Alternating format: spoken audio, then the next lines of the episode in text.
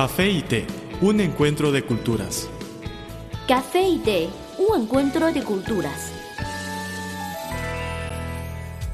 Gracias por acompañarnos en este su programa Café y té, un encuentro de culturas.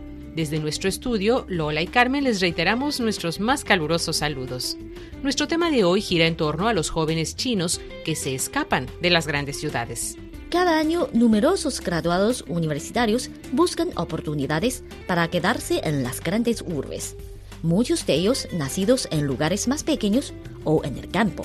Las grandes ciudades ofrecen más empleos y mejor pagados, y cuentan con mayor abundancia no solamente material, sino espiritual más parques, teatros, cines, centros comerciales. Actualmente, si paseas en las metrópolis de China como Beijing, Shanghai y Guangzhou, da la impresión de que estás en Nueva York, París o Tokio.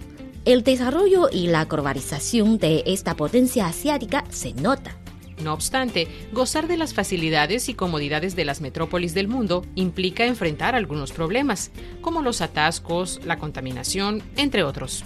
Debido a los altos gastos de la vida y la gran presión y competencia profesional, en los últimos años, muchos jóvenes deciden salir de las metrópolis como Beijing, Shanghai o Guangzhou para trabajar en las ciudades pequeñas o medianas. Algunos de ellos prefieren regresar a su pueblo natal. Sin embargo, al mudarse a un municipio pequeño se resuelven todos los problemas. En realidad, para una persona acostumbrada a la vida de las grandes ciudades, no es tan fácil vivir en las ciudades pequeñas o en el campo. Muchos residentes de las grandes ciudades se quejan de las relaciones interpersonales distantes e indiferentes. Pero en las pequeñas, donde estas relaciones son mucho más estrechas, también cuentan con ciertas desventajas. Una gran diferencia entre las ciudades grandes y los municipios pequeños es el tipo de sociedad. Las grandes ciudades parecen sociedades de personas desconocidas. Al contrario, los municipios pequeños son como las sociedades donde todos se conocen. Vivir y trabajar en una sociedad de conocidos puede ser muy agradable, porque cualquier dificultad que encuentras hay alguien dispuesto a ayudar. Pero eso significa al mismo tiempo falta de privacidad. En una sociedad de desconocidos, nadie te pregunta si tienes novia o con quién saliste anoche o cómo van las calificaciones de tus hijos en la escuela. Después de una breve pausa musical, continuaremos conociendo las desventajas de trabajar en las pequeñas urbes.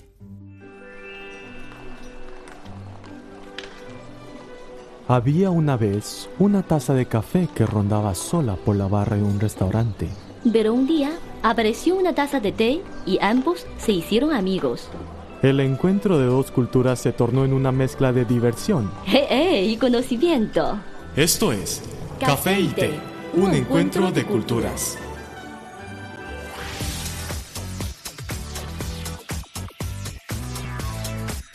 Visítenos en nuestro sitio web espanol.cri.cn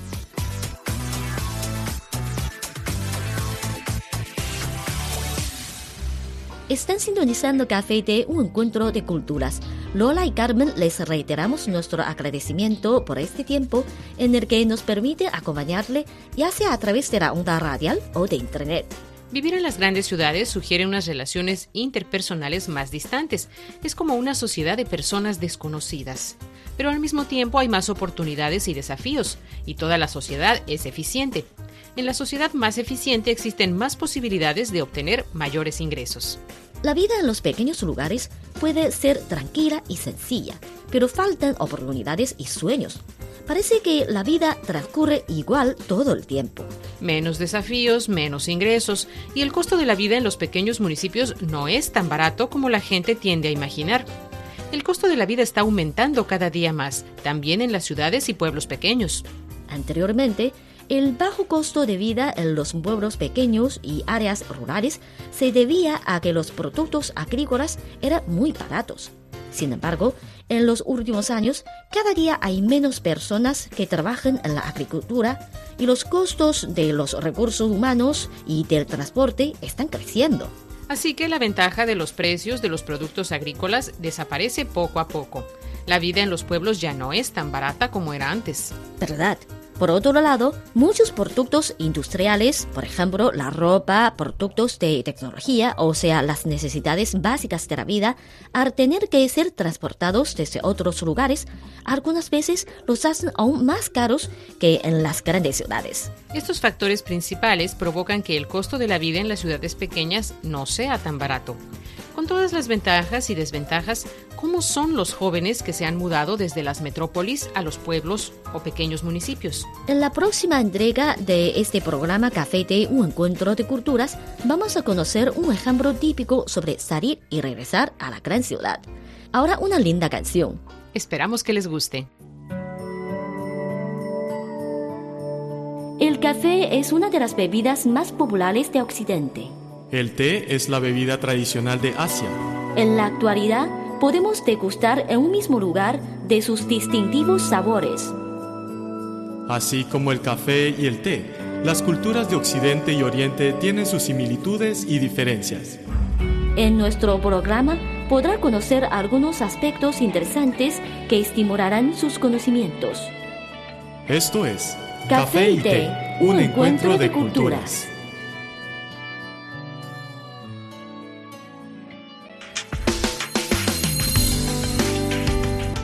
Visítenos en nuestro sitio web espanol.cri.cn.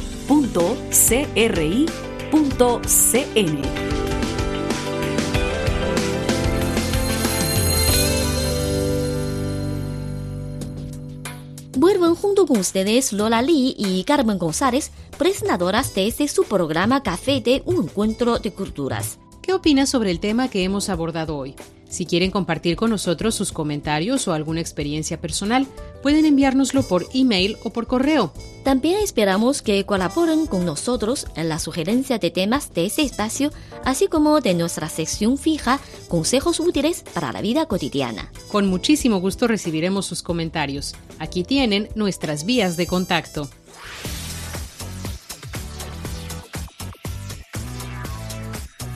Nuestro correo electrónico es spa.cri.com.cn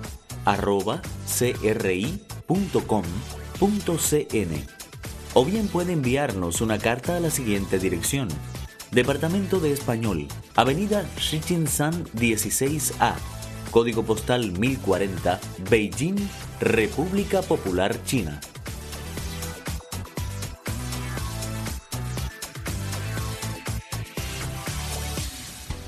Siempre estamos a su disposición. Por favor indiquen para café y té en el sujeto de su mail o en el sobre de su carta. Hasta aquí nuestro programa para hoy. Café y té, un encuentro de culturas, es un programa hecho especialmente para usted. Desde nuestro estudio se despiden Lola y Carmen. Les esperamos en la próxima entrega. Hasta pronto. Hasta luego.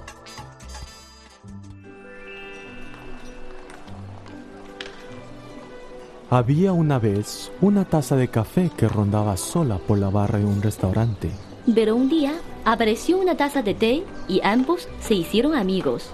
El encuentro de dos culturas se tornó en una mezcla de diversión. ¡Eh, eh! Y conocimiento. Esto es Café y Té, un encuentro de culturas.